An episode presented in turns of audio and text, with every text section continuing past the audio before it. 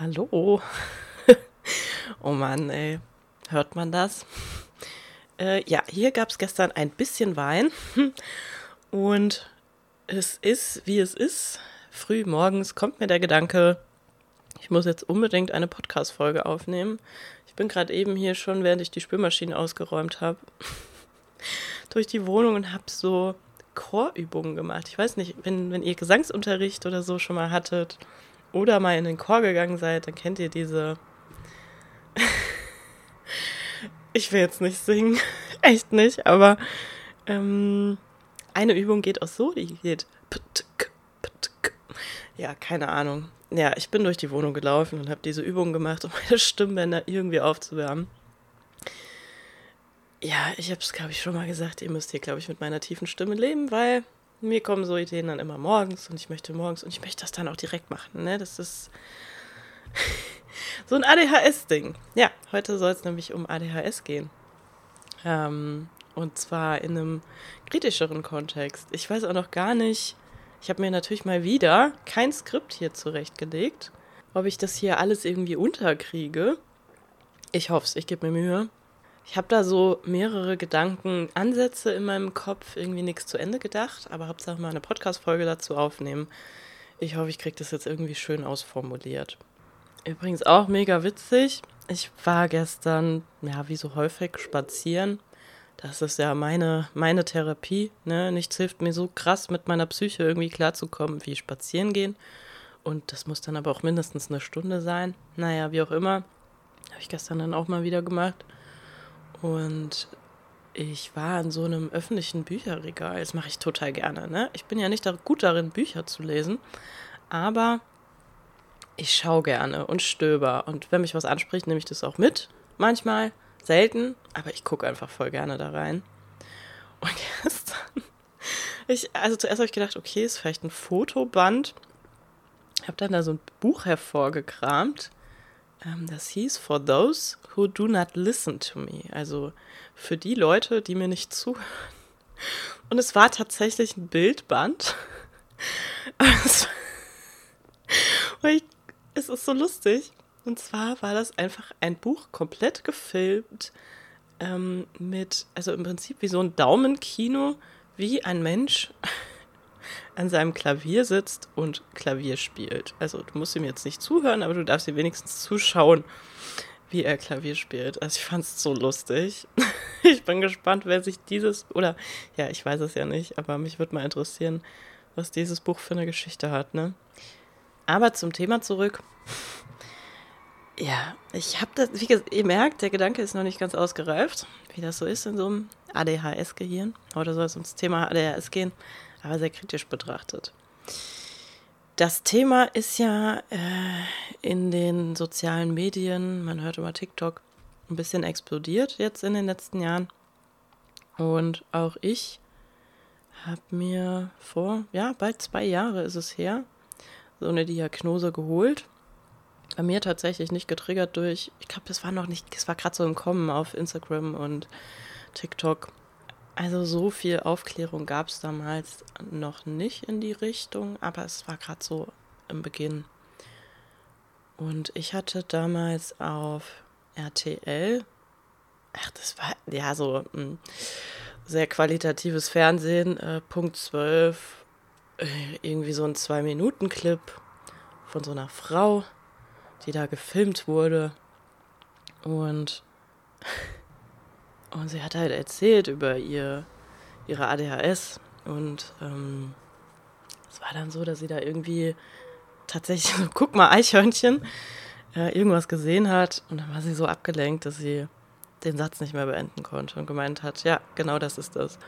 Und das habe ich halt auch total oft, ne? Also, dass ich irgendwie was sehe und dann rückt es so krass in meinen Fokus dass ich gar nicht mehr weiß, was ich eigentlich sagen wollte. Das ist natürlich super, wenn man so einen Podcast aufnimmt. Aber das kriegt ihr ja alles nicht mit. Ich kann ja zwischendurch auch mal auf Pause drücken, ne? wenn ich nachdenken muss.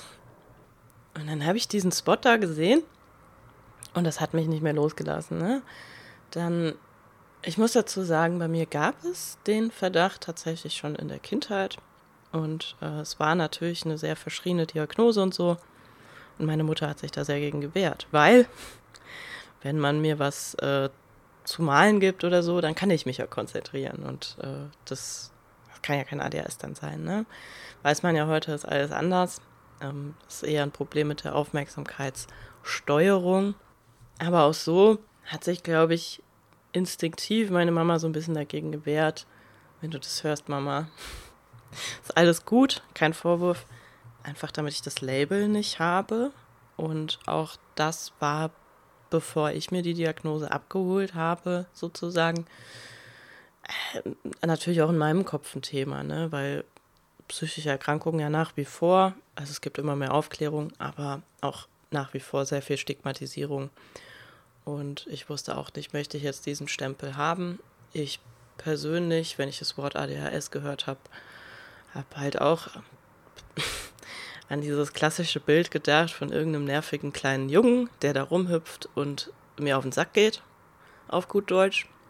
Und damit wollte ich echt nicht verglichen werden. Also es hat lange, lange gebraucht und ich habe dann auch erstmal da mehrere Tage das halbe Internet durchrecherchiert und sehr, sehr viel dazu gelesen. Und dann hat sich der Gedanke aber immer mehr verfestigt, ja, hm, verdammt, könnte doch ADHS sein für alle Menschen, die jetzt irgendwie total lost sind und out of space. Ich hatte nicht vor, hier großartig zu erklären, worum es bei den ADHS-Symptomen geht. Aber ich merke gerade, so ein kurzer Abriss könnte vielleicht nicht schaden. Also, ADHS sind vier Buchstaben, steht für Aufmerksamkeitsdefizit Defizit Hyperaktivitätsstörung. Und da sind im Prinzip auch schon die, die Kernsymptome drin. Man spricht bei ADHS von drei Kernsymptomen, nämlich einmal das Aufmerksamkeitsdefizit, wobei ich ja schon anklingen lassen habe, dass ich das ein bisschen unglücklich formuliert finde. Es geht nämlich nicht darum, dass man allgemeinen Aufmerksamkeitsdefizit hat, sondern eher darum, dass man Probleme hat mit der Aufmerksamkeitssteuerung aber es ist durchaus möglich für Menschen mit ADHS, sich auch zu konzentrieren. Dann geht es um die Hyperaktivität. Und man spricht übrigens äh, mittlerweile nur noch von ADHS und nicht mehr von ADS. Das habe ich jetzt komplett ausgeklammert, weil sich die Symptome einfach sehr überlappen. Und man mittlerweile auch weiß, dass diese Hyperaktivität eigentlich bei allen Menschen mit dieser Störung vorhanden ist. Aber sich unterschiedlich äußern kann. Also gerade bei Mädchen oder auch bei erwachsenen Menschen ist es häufig eben nicht mehr so arg sichtbar und äußert sich dann eher in, weiß ich nicht, Fingernägel kauen oder verkrampfen. Ähm, das wird halt häufig überspielt, würde ich fast sagen. Und war häufig in der Kindheit dann auch ein bisschen ausgeprägter. Ja. Ja, und das letzte Symptom, von dem man spricht, ist die Impulsivität. Das ist zum Beispiel was, was bei mir, als ich diagnostiziert wurde, gar nicht stark ausgeprägt war. Kann aber sich zum Beispiel eben auch in Kaufsucht oder so äußern. Aber wie gesagt, ich wollte jetzt gar nicht so arg darauf eingehen. Das wäre, also da wären wir in zwei Stunden noch beschäftigt. Das nur ganz kurz am Rande für die, die jetzt ganz out of space sind. Was bedeutet das überhaupt? Ich habe mich dann also bemüht um eine Diagnose und habe sie letztendlich auch bekommen. Wie wurde diese Diagnose gestellt? Ich habe einmal meine Grundschulzeugnisse damit gebracht, weil um die Diagnose stellen zu können, ist es eben wichtig, dass man Beweise in Anführungsstrichen dafür hat, dass die Symptome halt auch schon in der Kindheit vorlagen, vor dem siebten Lebensjahr. Und äh, ja, das war in meinen Grundschulzeugnissen, glaube ich, ganz gut rauszulesen auch. Ne? Also da standen dann so Sachen, wie, dass ich zwar äh, dem, also ne, dass ich an sich gut bin in der Schule, aber dass ich weniger schwätzen könnte. mein Lehrer hat tatsächlich äh, schwätzen geschrieben und nicht reden oder so. Oder dass ich mich sehr häufig mit unterrichtsfremden Materialien beschäftige. Witzigerweise, das ist was, was mir auch so, wenn ich zurückblicke, echt aufgefallen ist, dass ich schon sehr früh sehr angepasst war ist das immer weiter zurückgegangen. Also auch da wollte ich mich immer stark anpassen. Und da stand dann in der vierten Klasse beschäftigt sich gar nicht mehr mit unterrichtsfremden Materialien oder so, ne? Ja, also diese Grundschulzeugnisse habe ich da dann mitgenommen, die hat sie sich kopiert. Ich habe mit einer Ärztin gesprochen, das war ein Gespräch, das hat, ja, ich würde sagen, so 45 Minuten gedauert, wo ich ihr einfach so berichtet habe, was ich so fühle und warum ich so denke, dass ich da irgendwie unter das ADHS-Spektrum fallen könnte. Das hat sich alles angehört, hat mir natürlich auch selber ein paar Fragen gestellt. Ja, das war das Diagnostikgespräch oder Anamnesegespräch, was ich hatte. Und dann hatte ich noch einen Termin, wo ich äh, einen Fragebogen ausfüllen müß, musste oder verschiedene Fragebögen. Das fand ich eigentlich ganz cool, weil es wurde angeleitet. Sprich, ich hatte eine zweite Person da sitzen, die mir dabei geholfen hat. Und ja, das klingt so lächerlich, aber ich fand es wirklich sehr hilfreich, weil ich dann auch vielleicht mal Rückfragen stellen konnte, wenn ich was nicht richtig verstanden habe und so. Und ja, sie hat mir einfach dabei geholfen, den Fragebogen auszufüllen, fand ich persönlich ganz gut. Äh, so eine Diagnostik kann ganz unterschiedlich aussehen. Ich habe tatsächlich in irgendeinem Podcast zum Beispiel schon mal gehört, dass da dann ganze Konzentrationstests mit und ohne Ritalin gemacht wurden und so weiter. Ja, das war bei mir jetzt nicht so. Und da kommen wir direkt bei einem Punkt an, den ich vielleicht ähm, bisschen kritisch sehe. Heute soll es ja darum gehen, dass ich den ADHS-Begriff als solchen mh, hm, vielleicht nicht unbedingt in Frage stelle, weil irgendwas ist da ja, aber wir wollen einfach mal kritisch darauf schauen. Und es soll so ein bisschen darum gehen, ob wir diese Label überhaupt brauchen. Und ich habe letztes Jahr, oder nee, das glaube ich, glaube sogar schon zwei Jahre her, weiß ich nicht mehr. Auf jeden Fall habe ich mal wieder ein Buch gelesen. Und zwar, äh, ich weiß gar nicht, doch, ich weiß, wie es heißt. ich habe es natürlich auch nicht hier liegen. Ich hole es vielleicht gleich mal hervor. Vielleicht äh, sind da noch ein paar spannende Sachen drin, die ich hier auch noch erwähnen möchte. Und zwar heißt es Divergent Mind. Äh, ich weiß gar nicht, wie man das übersetzt. Ähm, vielleicht so ein bisschen abweichendes Gehirn, wobei meint er auch nicht nur Gehirn ist, sondern eher so ein bisschen auch die Seele oder so. Also ja, irgendwie abweichendes Denken, abweichender Verstand, abweichendes Gehirn, irgendwas in die Richtung.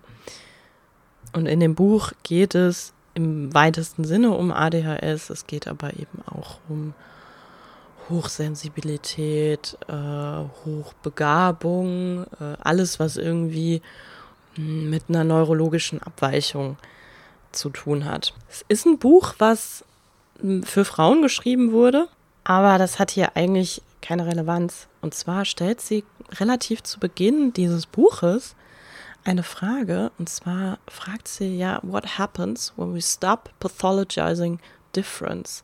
Also was passiert, wenn wir aufhören, Andersartigkeit zu pathologisieren? Und da kommen wir halt direkt in dieses Dilemma rein. Äh, ich tue mich ganz, ganz schwer, dieses ADHS-Ding als Krankheit zu betiteln. In der Psychologie spricht man von abweichendem Verhalten. So habe ich das zumindest mal in der Uni gelernt. Ne? Also wir haben diese gaußsche Glockenkurve und alles, was in der Mitte ist, ist normal und alles, was sich davon weiter weg bewegt, ist irgendwie abweichendes Verhalten, ist irgendwie weiter weg.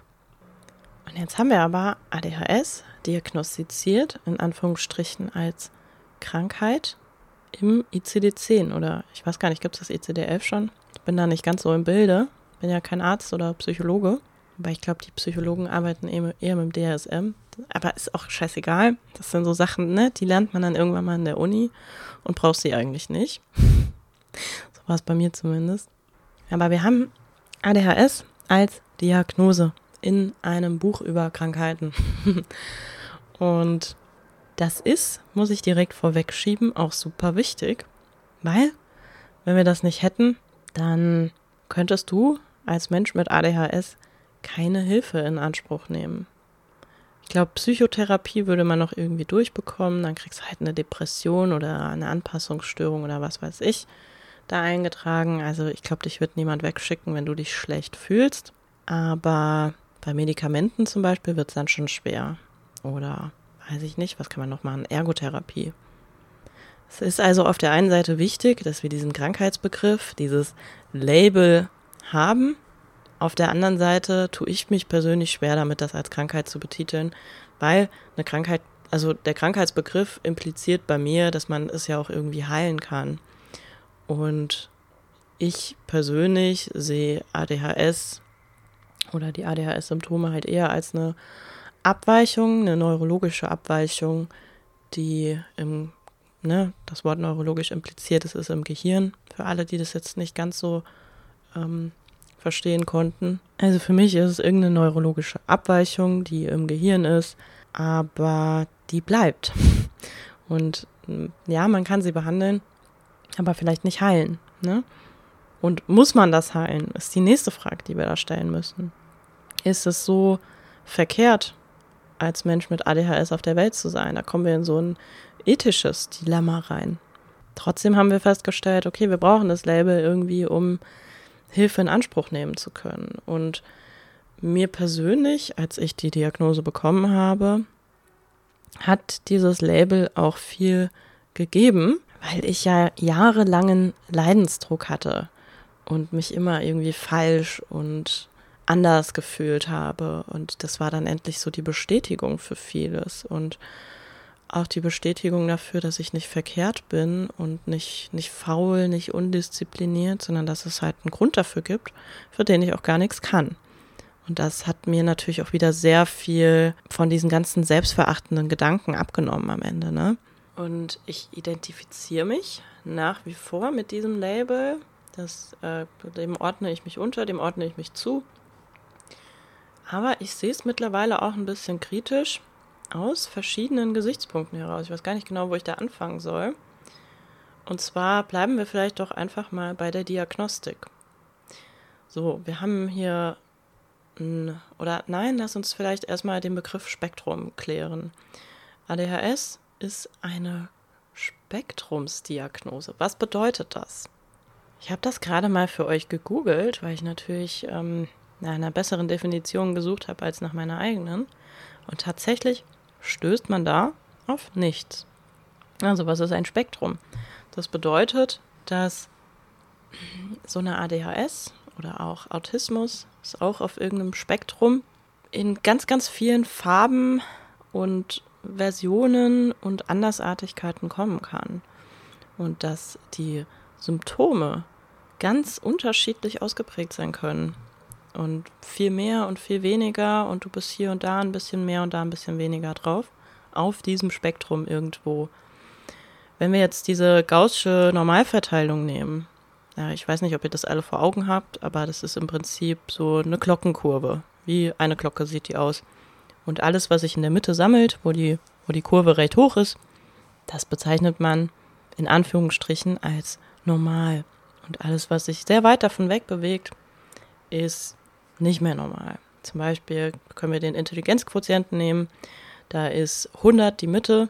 Also wenn du ein IQ von 100 hast, dann hast du einen durchschnittlichen IQ. Wenn du jetzt einen IQ von ja, 75 hast, dann ist das unter dem Durchschnitt. Und alles, was über 100 ist, liegt schon über dem Durchschnitt. Und so befinden wir uns in ganz, ganz vielen Bereichen ein bisschen mehr auf der einen, ein bisschen mehr auf der anderen Seite, ein bisschen mehr in der Mitte. Wir sind alle ein bisschen mehr, alle ein bisschen weniger. Aber niemand ist, ja, in Anführungsstrichen normal, weil das gibt es nicht. Ne? Also wir sind alle irgendwo auf dieser Kurve vertreten und überall mal ein bisschen mehr und mal ein bisschen weniger ausgeprägt in unseren verschiedenen Eigenarten. Und der IQ ist jetzt ein Beispiel, aber es gibt ja sehr, sehr viele Dinge, die man auf so einer Kurve darstellen könnte. Was letztendlich einfach nur sagt, dass wir Menschen unterschiedlich sind. Ich habe ja vorhin schon mal angesprochen, in der Psychologie spricht man, oder zumindest war es damals bei mir in der Uni so, keine Ahnung, ob es heute noch so ist, ist ja schon ein bisschen her, äh, spricht man von abweichendem Verhalten. Heißt, eine Störung beginnt dort, wo du dich sehr von dieser Mitte in dieser Kurve entfernst. Wenn wir jetzt einmal zurückkommen auf diesen Spektrumsbegriff und auf die Diagnostik von ADHS, dann sehe ich da schon eine kleine Hürde, weil wir natürlich alle unterschiedlich sind und wie gewissen Eigenschaften, die man eben ADHS zuschreibt, sind bei dem einen so und bei dem anderen so und bei dem einen mehr und bei dem anderen weniger ausgeprägt. Und irgendwie muss man dann als diagnostizierender Arzt feststellen, ist das jetzt so weit von der Norm, von der Normalität, von der Mitte der gaußschen Glockenkurve entfernt, dass ich da den Stempel ADHS eintrage oder eben nicht. Hinzu kommt als weitere Schwierigkeit die Probleme, die Menschen mit ADHS zugeschrieben werden, die haben normale Menschen auch. Jeder ist mal ein bisschen tollpatschig, mal ein bisschen vergesslich. Und da ist jetzt die große Frage, wo ziehen wir da die Grenze? Was ist abweichendes Verhalten in dem Fall? Es gibt ja auch die Menschen, die behaupten, ADHS gibt es gar nicht. Und ich glaube, dass das eben genau der Grund ist, der dahinter steht. Dass wir eben nicht von normal und von abweichend sprechen können, sondern wir sind alle irgendwo auf dieser gaußschen Glockenkurve und wir sind in vielen Bereichen unter- und überdurchschnittlich und ganz, ganz selten befinden wir uns immer äh, irgendwo in der Mitte, sondern das ist einfach Diversität. Das ist Unterschiedlichkeit in allen Farben und Varianten und Andersartigkeiten und Schattierungen, in denen wir eben nun mal auf der Welt sind so genau weiß man ja auch noch gar nicht, was ADHS wirklich ist, genetisch betrachtet und im Gehirn. Es gibt da so ein paar Ideen, was es wahrscheinlich ist, aber so genau weiß man es halt noch nicht. Ne? Und ich persönlich, ich habe mich mit all diesen Themen ein bisschen auseinandergesetzt. Was äh, ist das denn da im Gehirn? Und auch mit der Genetik. Und habe das auch bei mir selber angeschaut. Was sagt denn meine Genetik dazu? Ich glaube, dass es eben bei jedem Menschen unterschiedlich ist und dass wir viel weiterkommen könnten, wenn wir da mehr hinschauen würden. Also zum Beispiel im MRT, was ist denn da im Gehirn los? Welchen Bereich müssen wir denn da behandeln? Oder auch auf die Genetik. Welche Genvariante verursacht denn da bei dir diese Symptome, sodass wir da entsprechend viel spezifischer agieren können. Also versteht ihr, was ich meine? Mir ist das alles ein bisschen sehr unspezifisch. Und das sind natürlich die Probleme, die man hat bei Symptomen, die irgendwie auch jeder Mensch hat in einer unterschiedlichen Ausprägung. Dann haben wir diesen Spektrumsbegriff, der eben auch nur verdeutlicht, wie unterschiedlich das alles sein kann. Und trotzdem haben wir irgendwie eine Ansammlung von Symptomen, die man manchen Menschen eben mehr und manchen Menschen weniger zuschreibt. Und nach wie vor identifiziere ich mich ja mit dem, mit dem Label ADHS. Nichtsdestotrotz finde ich es ein bisschen schwierig und hoffe, dass die Wissenschaft oder die Menschen, die uns behandeln, die Ärzte, das Versorgungssystem da in Zukunft einfach ein bisschen mehr auf die individuellen Bedürfnisse schaut. Hinsichtlich Genetik und was ist denn da im Gehirn eigentlich los? Es ist ja zum Beispiel auch ein weit verbreiteter Mythos, dass Ritalin, also Methylphenidat, der Wirkstoff, nur bei Menschen wirkt, die ADHS haben. Aber dann erklär mir doch bitte mal, warum das sämtliche Medizinstudenten nehmen. Also tatsächlich wirkt es bei neurotypischen Menschen, also Menschen mit einem in Anführungsstrichen normalen Gehirn, wir haben ja schon geklärt, normal, das gibt es eigentlich auch nicht, aber tatsächlich wirkt Ritalin oder Methylphenidat, der Wirkstoff, bei Menschen, die ein in Anführungsstrichen normales Gehirn haben, genauso wie bei Menschen, bei denen ADHS diagnostiziert wurde. Ich kann zum Beispiel auch aus eigener Erfahrung sagen, dass mich die Medikamente auch aufputschen können, wenn ich zu viel davon genommen habe. Bin da allgemein, glaube ich, sehr sensibel und empfindlich und nehme die auch, hm, naja, nicht mehr so regelmäßig, bis selten. Also, ob so eine Pille bei dir wirkt oder nicht, ist kein Indikator dafür, dass du ADHS, oder könnten, können wir nicht als Indikator dafür nehmen, ob du ADHS hast oder nicht. Derzeit haben wir Fragebögen, die wir da benutzen. Ich hoffe aber halt, dass wir irgendwann mal dahin kommen, äh, dass es vielleicht tatsächlich anhand von ja, einem Bluttest oder im MRT zu sehen sein wird. Wenn wir jetzt da ein bisschen mehr auf die Genetik schauen, gibt es verschiedene Gene oder Genvarianten, die man mit ADHS in Verbindung bringt. Aber es gibt nicht das ADHS-Gen und das zeigt, verdeutlicht halt auch schon mal wieder, wie unterschiedlich das alles ist. Ich persönlich habe das bei mir auch alles angeschaut, also habe auch bei mir in die Genetik reingeschaut. Das ist jetzt ein bisschen nerdy, deswegen werde ich da jetzt nicht zu ausufern werden. Aber interessanterweise, diese Genvarianten habe ich nicht. Bei mir ist das in eine andere Richtung ausgeprägt, was aber bei mir auch wieder Symptome hervorruft, die vor allem zum Beispiel mit Hochsensibilität zu tun haben. Da ich das aber weiß, kann ich da ja gezielt agieren und da intervenieren, indem ich einfach da zum Beispiel, wenn es um die Stresstoleranz geht, weiß, dass ich da eine Baustelle habe, die bei mir krasser ausgeprägt ist als bei anderen Menschen, als das, was wir als normal bezeichnen und äh, dementsprechend ja, das vielleicht auch mit äh, Supplements unterstützen kann und so weiter. Und das ist natürlich viel spezifischer, als wenn wir jetzt einfach sagen, ja, du hast ADHS, hier hast du ein Rezept für Ritalin, da eine Überweisung zur Psychotherapie, viel Spaß, ciao, schönen Tag noch. Soll nicht heißen, dass ich die Behandlungsmöglichkeiten, die wir aktuell haben, in Frage stelle. Ich äh, glaube, dass das sehr, sehr vielen Menschen hilft und helfen kann. Aber wir haben nicht alle Möglichkeiten ausgeschöpft. Wir können dann noch spezifischer agieren. Ich möchte, wie gesagt, nicht zu ausufernd werden. Aber wenn wir jetzt mal beim Thema Genetik bleiben. Man weiß heute, dass unsere Gene ungefähr 20 Prozent dessen ausmachen, was uns widerfährt. Das heißt, wir haben irgendwo schon eine Prädisposition für irgendwas und irgendwelche Verhaltensweisen, irgendwelche Krankheiten, irgendwelche Eigenschaften. Aber die anderen 80 Prozent, das ist unser Lebensstil, das ist unsere Umwelt, das sind ganz andere Faktoren, auf die wir ja durchaus Einfluss nehmen können. Das nennt man Epigenetik. Und da wird es dann auch wieder spannend, weil wenn man über all diese Dinge Bescheid weiß, dann kann man natürlich da viel gezielter und besser intervenieren. Wir haben über unseren Lebensstil die Chance und die Möglichkeit, darauf Einfluss zu nehmen, welche Genvarianten da überhaupt abgelesen werden. Also wir haben sozusagen die Möglichkeit, Gene an und abzuschalten. Wie ihr wisst, bin ich weder Arzt noch Psychologe oder Neurowissenschaftler. Deswegen ist das hier natürlich alles mein angelesenes Halbwissen. Das als kleiner Disclaimer am Rande. Vielleicht äh, lese ich da auch irgendwann noch mal mehr, sodass sich meine Meinung vielleicht ändert oder das irgendwie anderweitig beeinflusst wird, das weiß ich natürlich alles nicht.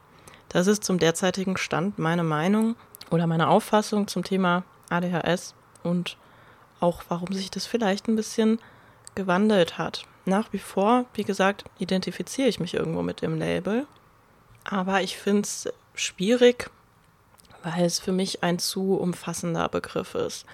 Und ich wünsche mir, dass wir da in Zukunft ja, vielleicht auch mehrere Subtypen von ADHS definieren können. Ich weiß es nicht, wie sich das entwickelt.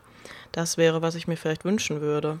Um jetzt nochmal auf das Buch zurückzukommen, was ich äh, genannt habe, beziehungsweise auf diesen einen Satz. Was würde uns passieren, wenn wir aufhören würden, Andersartigkeit zu pathologisieren?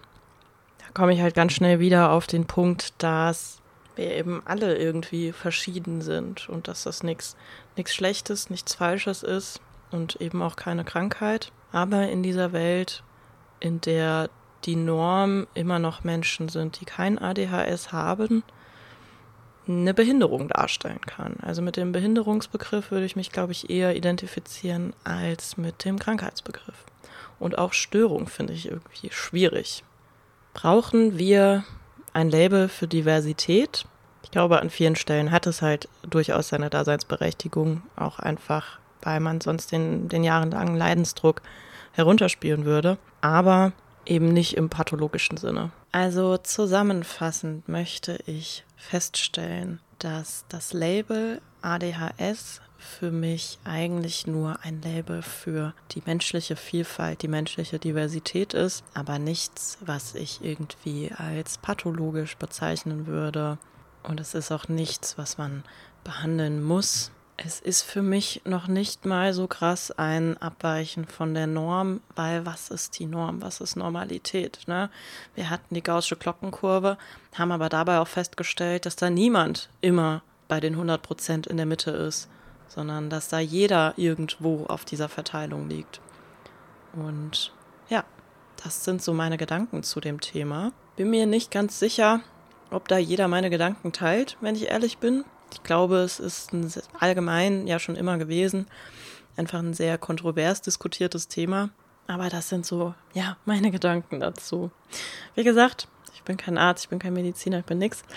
Und diese Gedanken sind vielleicht auch nicht ganz ausgereift. Das ist nur, was mir jetzt so ein bisschen im Gehirn rumspukt und vielleicht verändert sich das ja auch alles nochmal. Vielleicht sehe ich das in fünf Jahren ganz anders. Das ist jetzt gerade eine Momentaufnahme. Ich dachte, ich fände es interessant, das mit euch zu teilen. Sagt mir gern, was ihr darüber denkt. Und ich glaube, ich glaube halt, viele Leute identifizieren sich ganz, ganz arg über den Begriff ADHS und das ist ja auch gut, dass es da irgendein Label gibt. Ja, ich wollte das jetzt gar nicht schlecht reden, aber ich sehe es mittlerweile ein bisschen, äh, ich bin da geteilter Meinung oder blicke da insgesamt vielleicht ein bisschen kritischer auf diesen allumfassenden Begriff ADHS, der halt so viel meinen kann und absolut unspezifisch ist. Wenn ihr jetzt angefixt seid und da mehr drüber wissen wollt, was ADHS denn im Gehirn bedeutet, mit der veränderten Neurotransmitterchemie oder auch der Genetik was da denn mit reinspielt. Ne? Wir wissen ja, ADHS hat eine ganz starke genetische Komponente, aber welche Gene macht man denn dafür verantwortlich? Das, ich verlinke euch da auf jeden Fall irgendwas zu. Äh, ich glaube, gibt da sogar was auf Deutsch, meine ich im Hinterkopf zu haben, was ich gelesen habe. Da könnt ihr mal reinschauen, wenn euch das interessiert. Und ansonsten wäre ich jetzt, glaube ich, fertig mit meiner Ausführung. Lasst mich wissen, wie ihr es fandet, ob ihr meine Meinung teilt. Lasst mir auch gerne Kritik da, im positiven wie negativen Sinne. Ob ihr da vielleicht eine andere Meinung zu habt oder vielleicht auch äh, einen anderen Kenntnisstand, auch das kann ja sein. Ich bin ja, wie gesagt, nix. Und ja, ansonsten hoffe ich, es hat euch gefallen. Ich hoffe, dass ich auch Menschen ansprechen konnte, die vielleicht nichts mit ADHS zu tun haben und das alles zum ersten Mal hören. Ja, war jetzt ein bisschen sehr spezifisch. Beim nächsten Mal gibt es wieder ein anderes Thema. Ich wünsche euch einen schönen Tag. Macht's gut, passt auf euch auf und dann bis zum nächsten Mal.